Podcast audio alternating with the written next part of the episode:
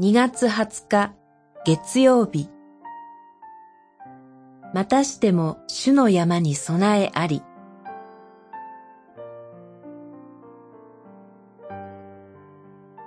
歴代史下三章。ソロモンはエルサレムの森屋山で主の神殿の建築を始めた。そこは主が父ダビデにご自身を表され、ダビデがあらかじめ準備しておいたところで。三章一節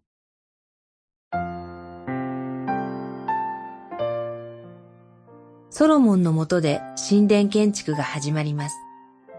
建物を建てるにあたっては場所を選び、設計図を書き、大量の材料を用意し、と多くの準備作業が必要です。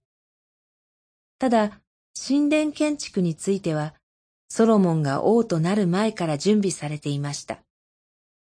場所は、かつて主がダビデに現れたエルサレムの森屋山と定められ、材料の入手などの準備が行われていました。歴代史上21章、22章。神殿の設計図は部屋の大きさから細部に至るまでダビデの時に書き上げられていました。歴代史上28章11節以下。開始までに必要な準備は十分備えられていたのです。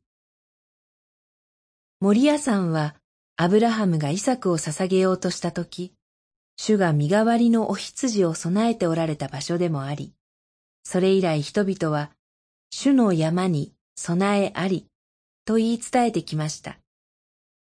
創世記22章。神殿建築はそれを再確認する時となりました。そして主は森屋山でキリストへの備えもなさいました。創世記の身代わりのお羊は、罪をあがなう神の子羊、キリストを指し示します。キリストが十字架で死なれると、聖なる神と罪の世界を隔てる神殿の垂れ幕は真っ二つに裂け、罪の贖いが実現したことを示しました。ここから私たちも、主の山に備えあり、との信仰告白に導かれます。祈り。